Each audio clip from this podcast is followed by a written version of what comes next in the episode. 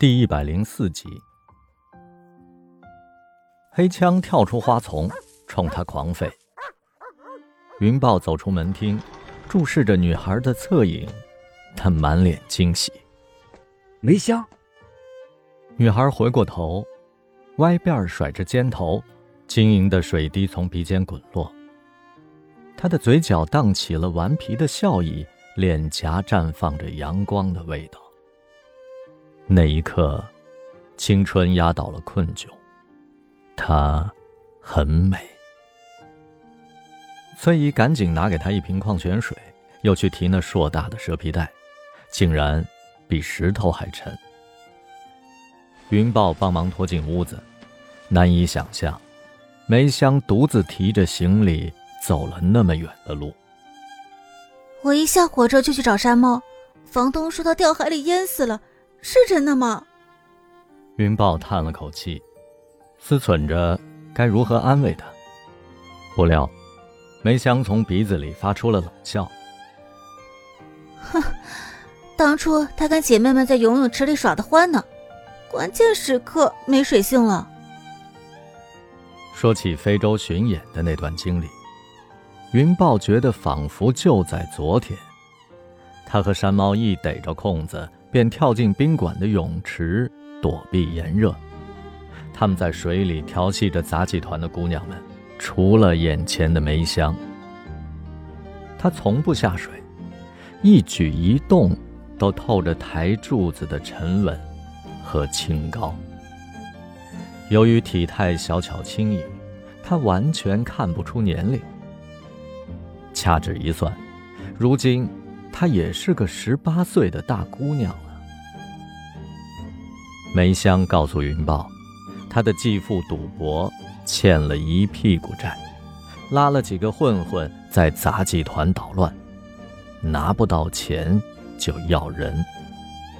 他不想连累老 K，决定出来打工。他在客厅里转了一圈，坐在沙发上，狡黠的。冲云豹眨了眨眼。非洲巡演结束的那天，山猫让我做了妹妹，说有困难尽管找他。你是他兄弟，现在我只好投奔你了。别担心，我需要的空间不会比你的狗窝大。就这样，梅香住进了云豹家后院的客房里，与崔姨为邻。云豹的父亲在香港做生意。母亲去广州过冬，这个家他说了算。梅香每天早上五点起床，穿薄薄的紧身衣，在院子里劈叉、弯腰、倒立。黑枪卧在边上，饶有兴致地看着，在他腾空翻跟头的时候，便欢叫着追逐。云豹醒来时，他往往已经背着一壶凉白开出门了。他说：“有个朋友介绍他到一家剧组当特技演员，拍完片子能赚五万块。”云豹有点担忧：“他签合同了吗？买保险了吗？遇到骗子怎么办？”他想陪着他一起去片场，他不肯，说这是他自己的事儿，真是人小鬼大。山猫曾经对云豹说。梅香小时候把一辈子的苦都吃尽了，但愿这孩子以后平安多福。云豹还打趣他，让他离他远一点，他就平安了。如今，山猫对梅香的怜爱似乎移植到了云豹心里。他不在家的时候，云豹的心总是悬着，他想帮他找一份靠谱的工作，可他显然。更痴迷于拍戏，甚至愿意蹲在电影学院的门口苦等群众演员的角色。